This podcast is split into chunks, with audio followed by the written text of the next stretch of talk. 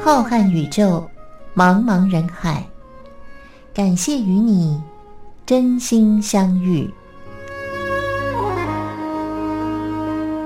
今天的节目是由张静为您制作主持。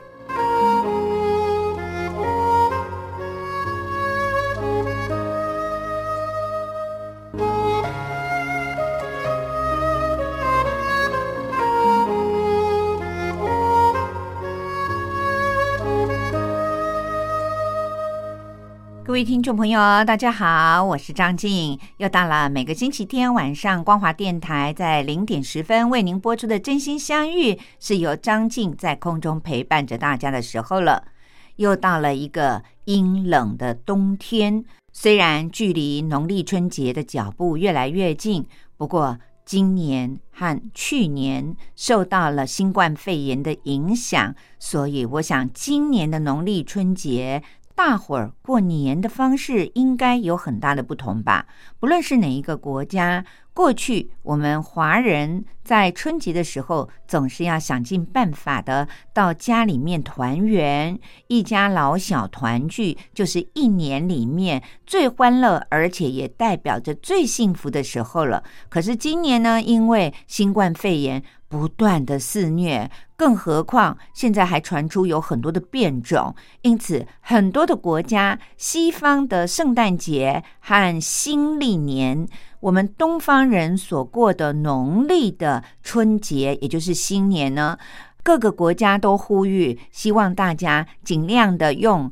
电脑的视讯，或者是用电话来问候彼此，能够不要千里迢迢的回家，就不要回家。并不是我们的政府或是领导人希望大家变得冷淡，而是很怕，因为移动的交通工具有的又是密闭的空间呢，反而因为大家想要回家过年，造成了群聚的感染。任何一个国家在细菌的面前呢，都是公平的。也就是说，细菌只要想要吞噬你，你是不分你是什么肤色、什么种族、哪一个国家的人。因此，这时候呢，我们真的应该要每个人都乖乖的听话。虽然我们的心里很思念家人，很思念我们的子女孙辈。但是为了大家的健康，还有社会的安全，我想我们都应该要乖乖的待在家里面，和自己身边的人团聚就好了。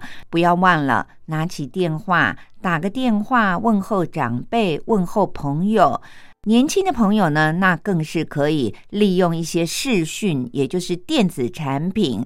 虽然相隔千万里，但是透过视讯，大家闲话家常，嘻嘻哈哈，就仿佛是近在咫尺。我想，很多利用过视讯功能的朋友都有这样的感觉。张静自己也是如此，子女都不在我们身边，而我们。正好趁着这个时候呢，陪伴着家里的长辈，我们都会记得利用视讯，还可以让家里的长辈不会用视讯的呢，可以透过这些电子产品，仿佛就看到了孙子孙女们，大家在镜头前面一样可以打招呼，一样可以问安，嘻嘻哈哈的过一个农历春节。各位听众朋友，您是不是也是如此呢？如果您的工作岗位要放假了，学校也要放寒假了，但是您还是思考一下，是不是乖乖的就待在您原先工作和就读的地方，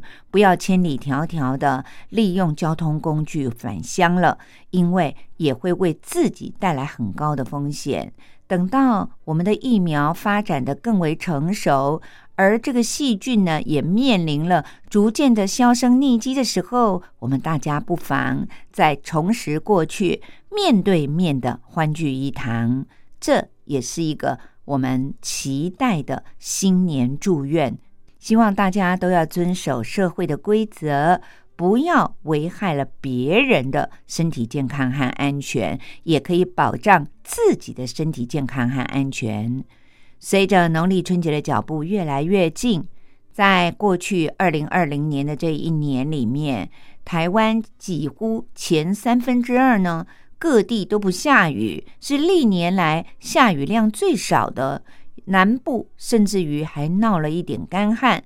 但是到了年底的时候呢，我们台北、新北还有基隆，也就是我们一般台湾人说的北北基，哇！可是阴雨绵绵，不但水库的进账很高，而且呢一直下个不停，几乎难得可以看到阳光露脸。各位听众朋友，下雨让我们的生活带来了很多不方便，我们又不能够不让老天爷下雨，因为我们的民生用水呢是一定要靠着下雨才有来源的。但是雨下久了。除了生活方面的不方便之外，各位听众朋友，您知不知道连月连日的阴雨也会对于我们的心情有很大的影响哦？待会儿我们听完了这首歌之后，张静就想要和您聊一聊，由于台湾北北基的冬天连日的阴雨，很多的人在情绪上也受到了波及。不过，我们还是先来听听孙燕姿带来的这首歌，歌名就叫做《雨还是不停的落下》。待会儿张静再回头和您聊一聊连日的阴雨对于我们的心情会带来什么样的影响呢？我们先来听听好听的歌曲。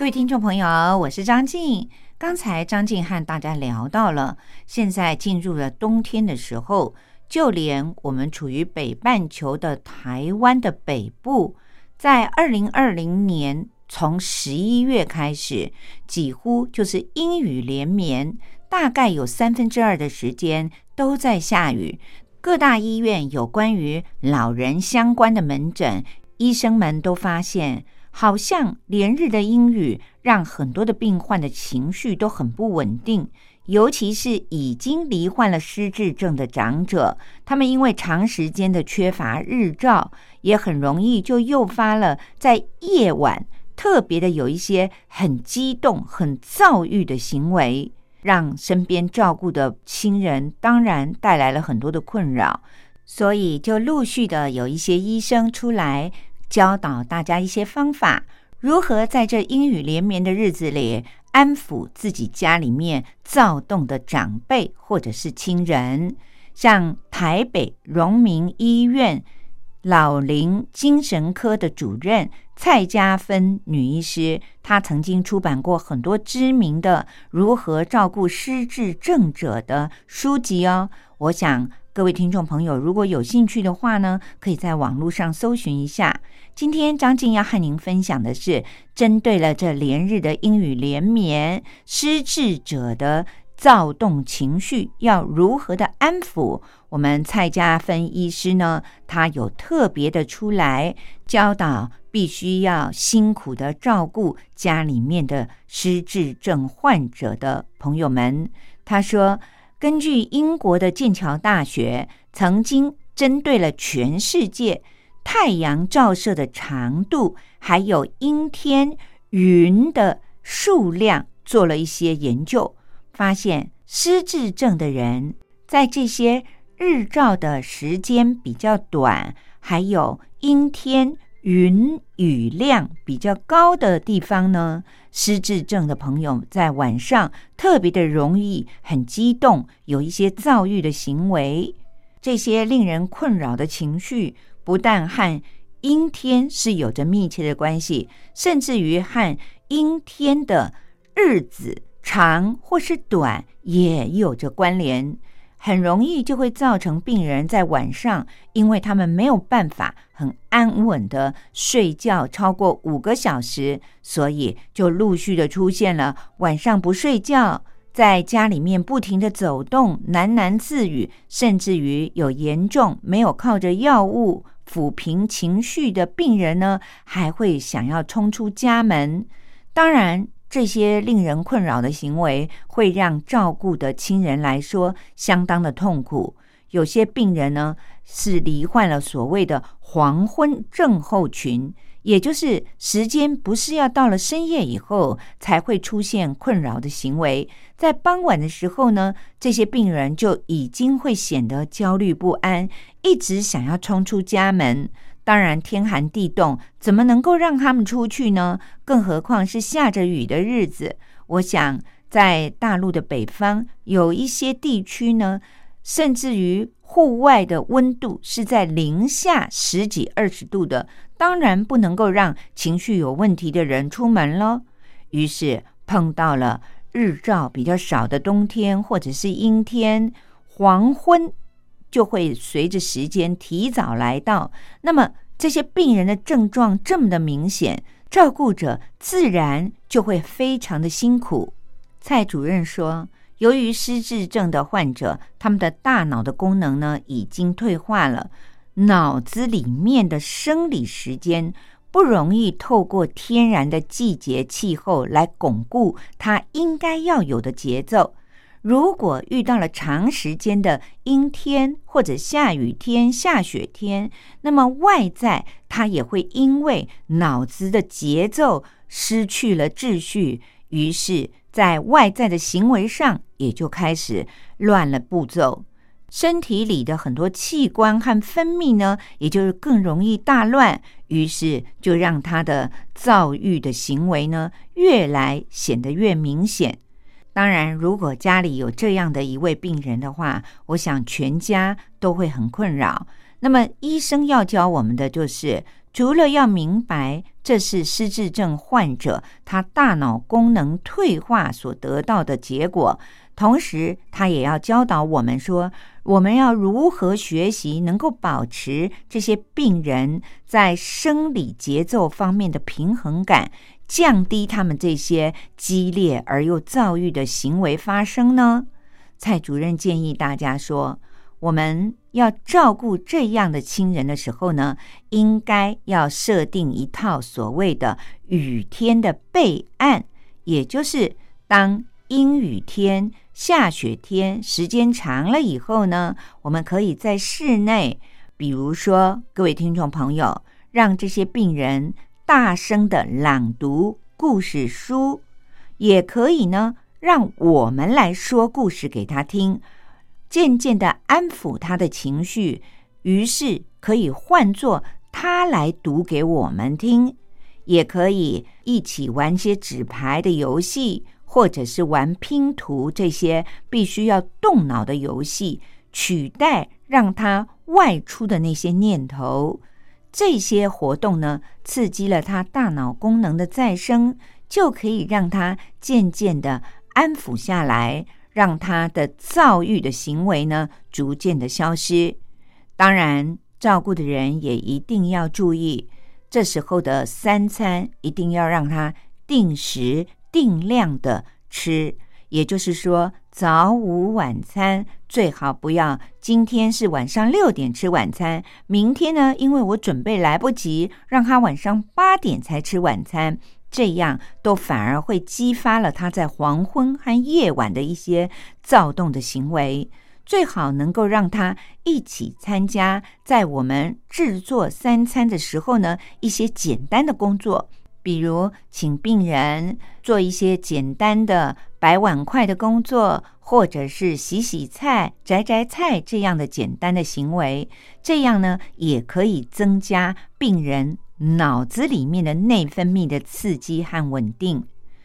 简单的说呢，就是在下雨天的时候，也要尽量的维持一定的社交活动。而这些社交活动呢，在天晴的日子是可以在户外做的，但是到了下雨天、阴天，或许是下雪天的时候呢，我们就把它转换成为在家里面室内可以做的一些简单的活动。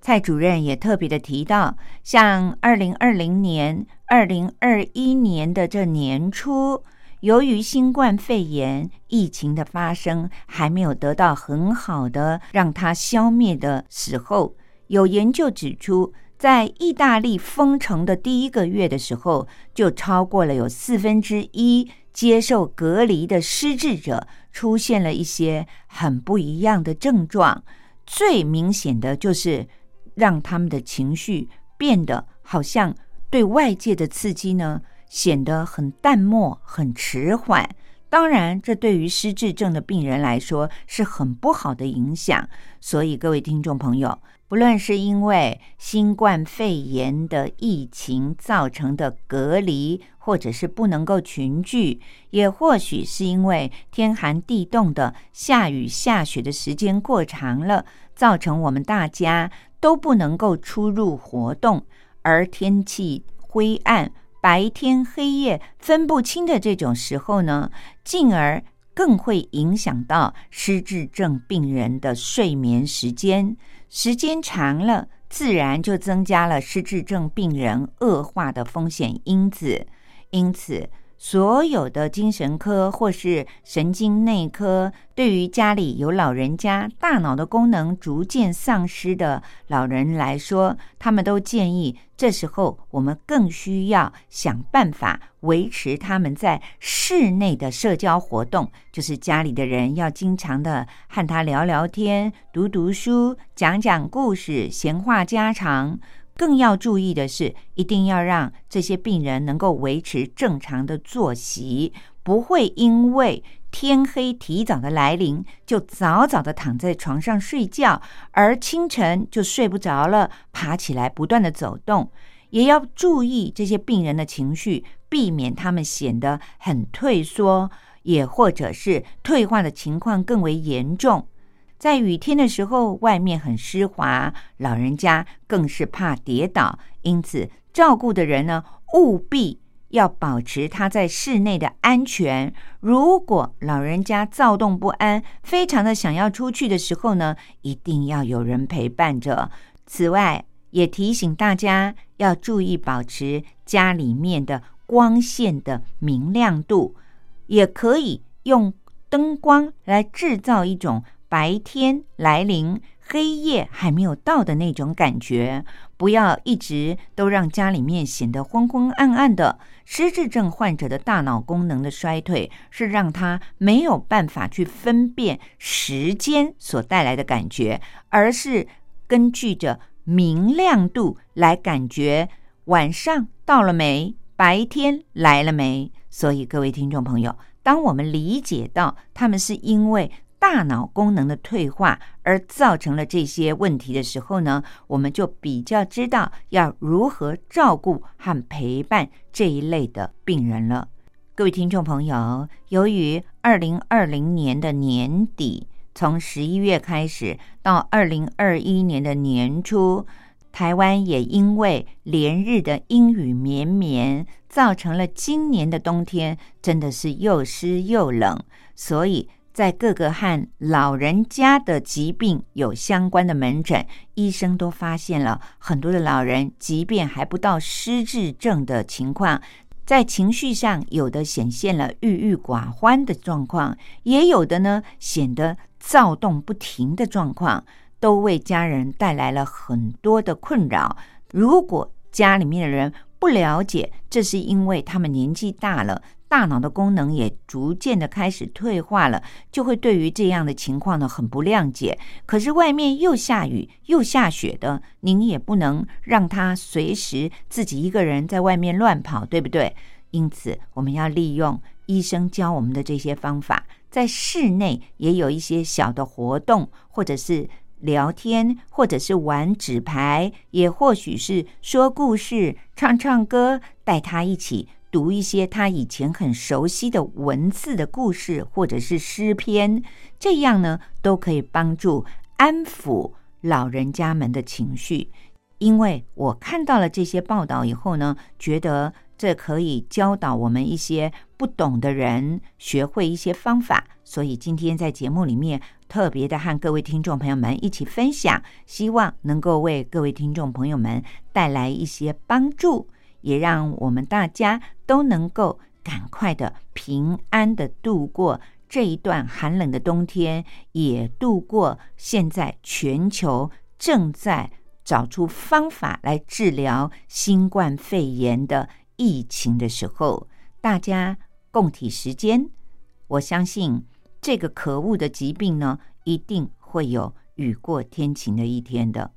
接下来，就让我们一起来听听五月天带来的这首《笑忘歌》。笑是让我们时常大笑，就可以忘记很多烦恼的事情了。五月天的《笑忘歌》就是要鼓励大家笑着，也忘掉了所有不开心的事吧。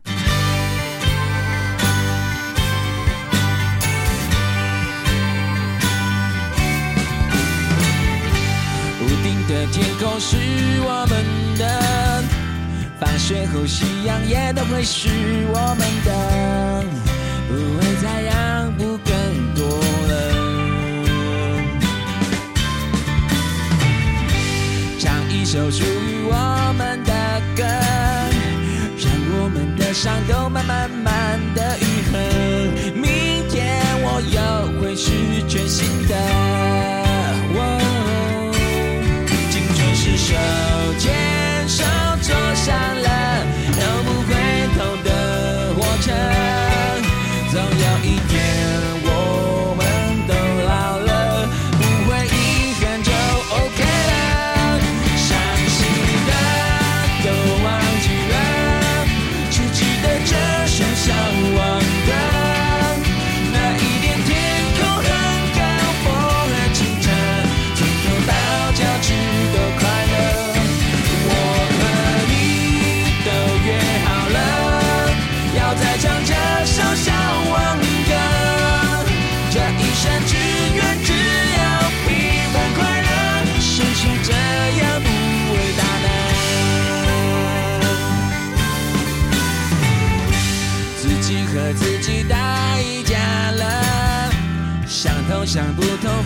是这样了，不会再流泪更多了。有多少错误重蹈覆辙？有多少苦痛还不是都过来了？想起来甚至还会笑呢。青春是人生的试验课，错也错得很值得。就算某天唱起这首歌，眼眶会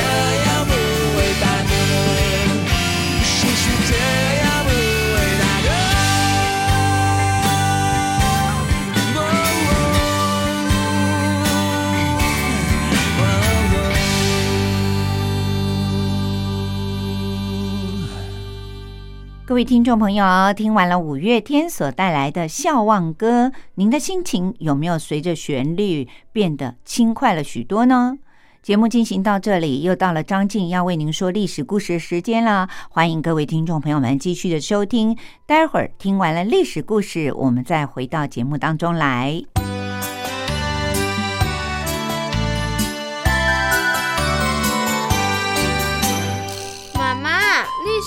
学啊。不会啊，历史就是我们中华民族的故事啊。哎呀，你就把它当成故事来听，这不就有趣了吗？真的吗？听故事当然好玩啊，可是老师上课又不讲故事。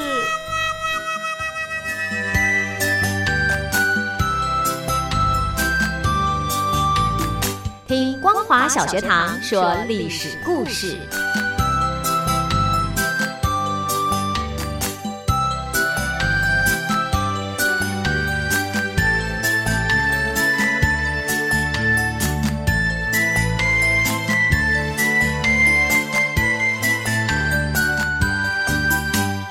各位听众朋友，又到了张静为您说历史故事的单元了。从今天开始，要展开一个新的阶段。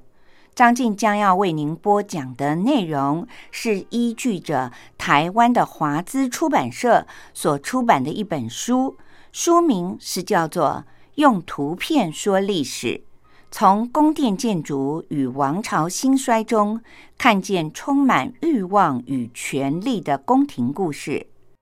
虽然这本书里面有很多的图片，我们的听众朋友们看不到，但是它对于历史故事精彩的描述，我相信透过张静的播讲，您应该历历在目。这本书里面所介绍的帝王的宫殿，都不是来自于我们中国，而是介绍了欧洲非常著名的一些帝王的宫殿建筑物。我相信很多的听众朋友，您都听过这些耳熟能详的宫殿。或许还有的听众朋友，您到欧洲去旅游的时候，曾经参观过这些宫殿。我们都知道，阅读是一件很愉快的事情，尤其是阅读历史。历史告诉了我们当时是什么样的文化。张静觉得翻译。编辑这本书的作者许如红，他在自序里面所写的，清楚明白的解释了张静为什么挑选了这本书来为我们的听众朋友们介绍。他在序里面是这样说的：遍布全世界各地的每一座宫殿，都是人类宝贵的文化遗产，作为帝王将相权位的象征，他们受到了特别的关照。雄厚的财力、优秀的建筑设计师，还有技艺超群的能工巧匠们，造就了宫殿建筑的卓越和辉煌，也映照着君王权势的强盛和武力的强大。因此，不同时代的历史、宗教和文化倾向，都可以在宫殿建筑上看见深深烙印的痕迹。单纯的就艺术的层面来看，没有任何建筑能够比宫殿更具有时代的意义了。尤其在宫殿的建造过程里，统治者们大部分都顺应了建筑发展的必然规律，从而能够使得这些具备了时代特征的建筑历久弥新。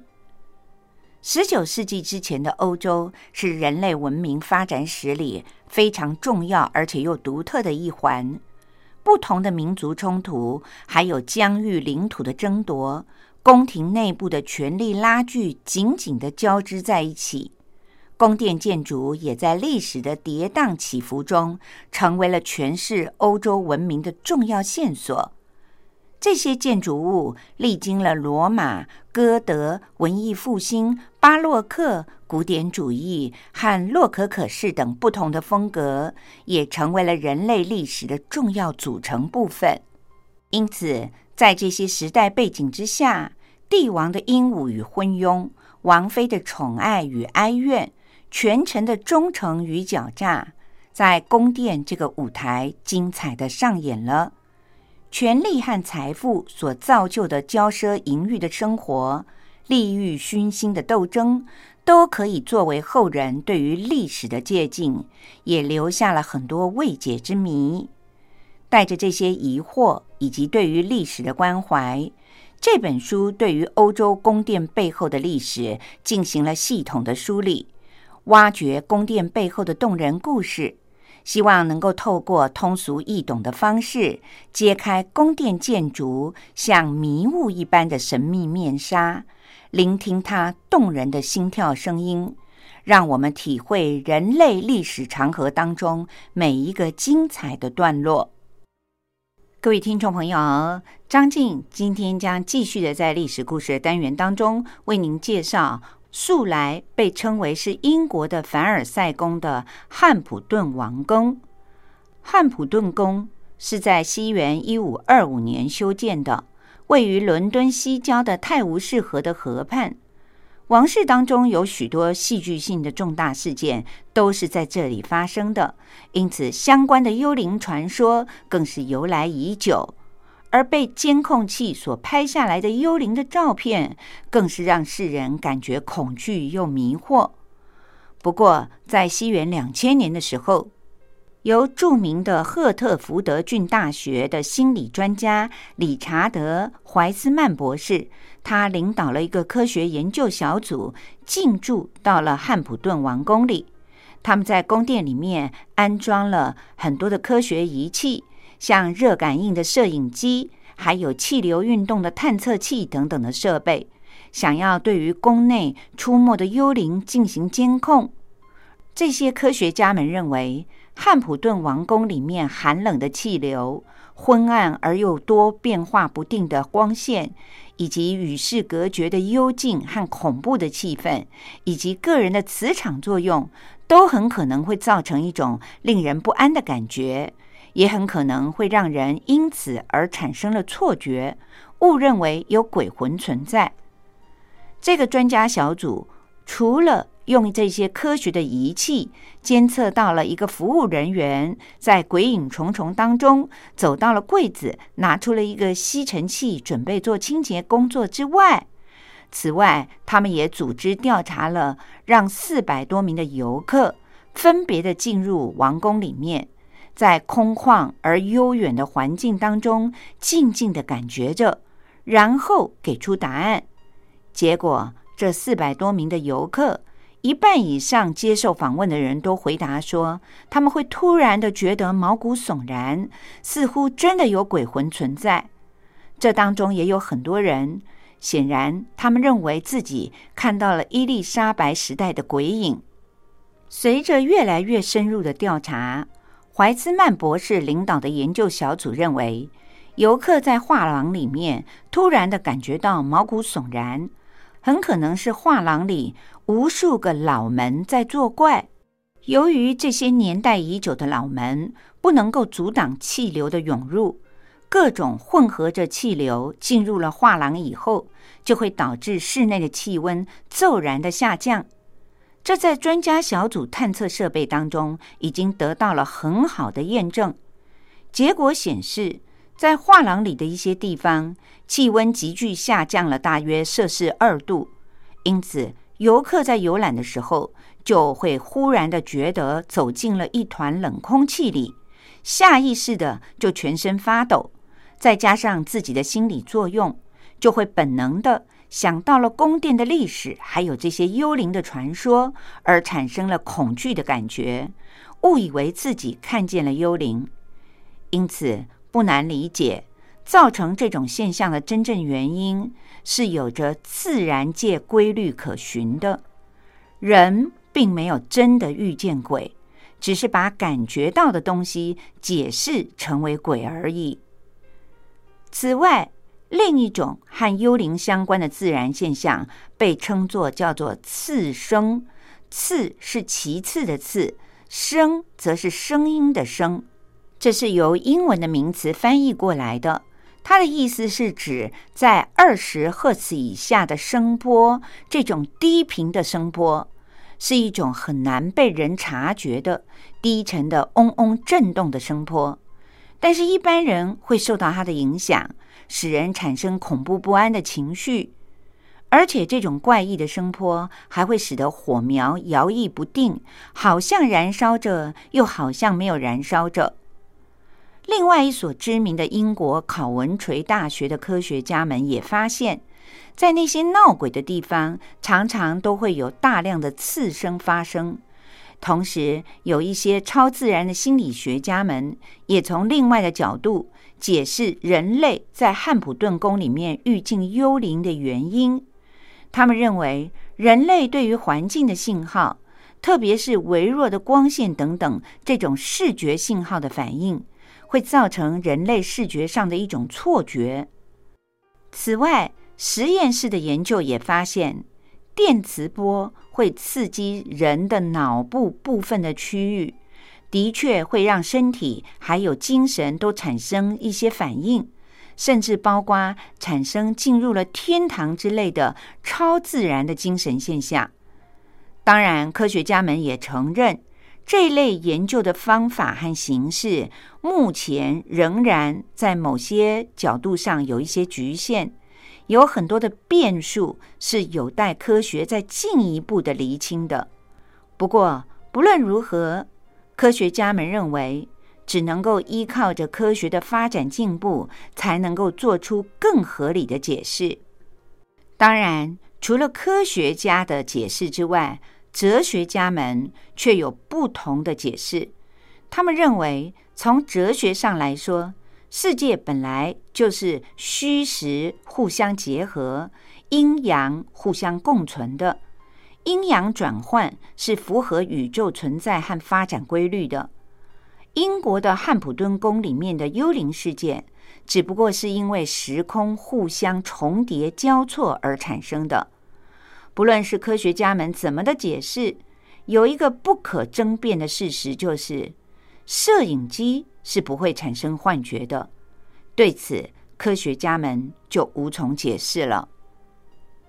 各位听众朋友。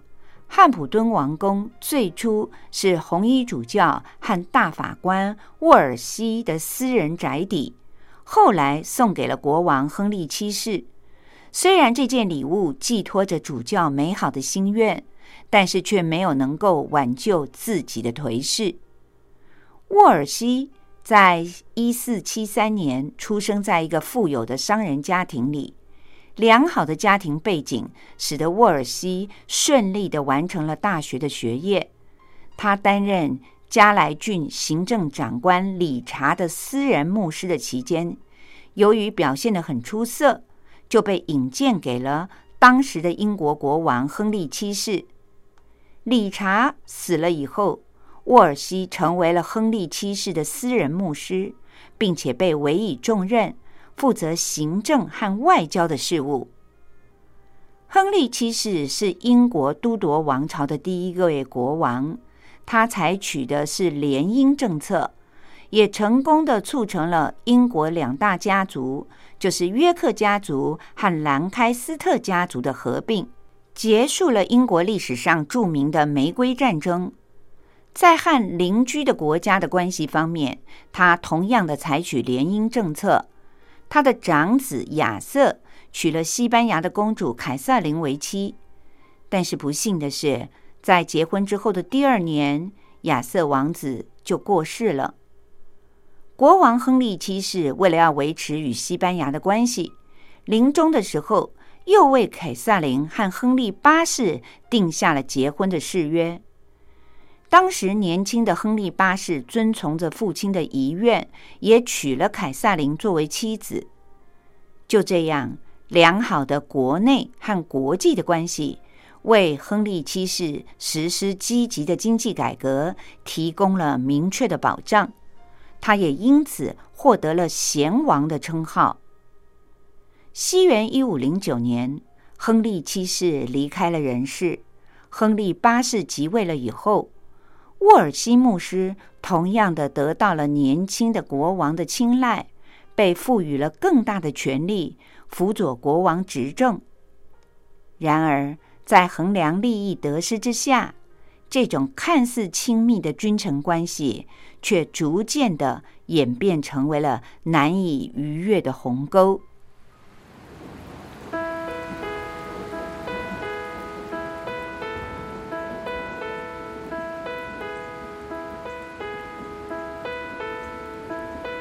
竹篱上停留着蜻蜓，玻璃瓶里插满小小森林，青春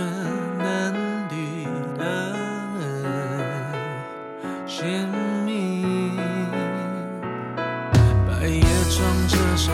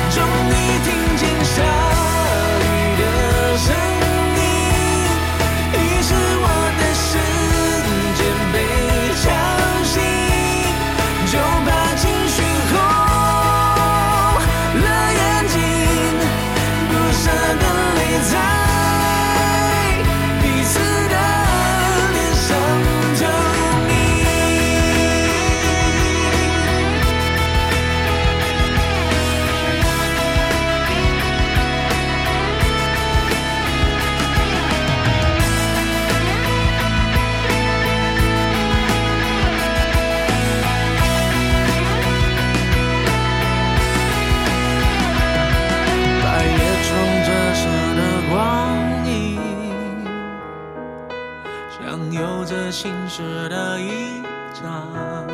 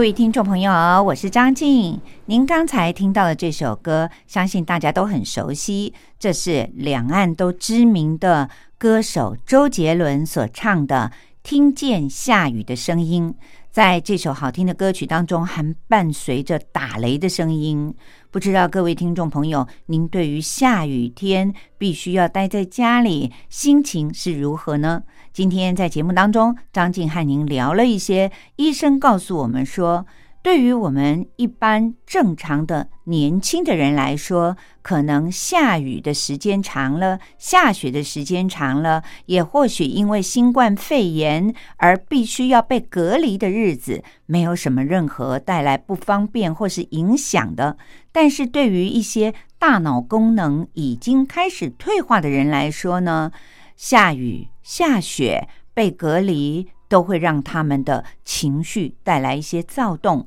这时候就必须要有我们家人的陪伴，以及学会一些方法，才能够安抚他们，也让我们不会因为照顾这些亲人而倍感焦虑了。今天张静陪伴着大家度过了这段美好的时光，希望下个星期天晚上零点十分的真心相遇的节目当中，您依然能够和张静一起度过美好的时候。希望大家都健康平安哦。我们下星期天同一时间再会喽，拜拜。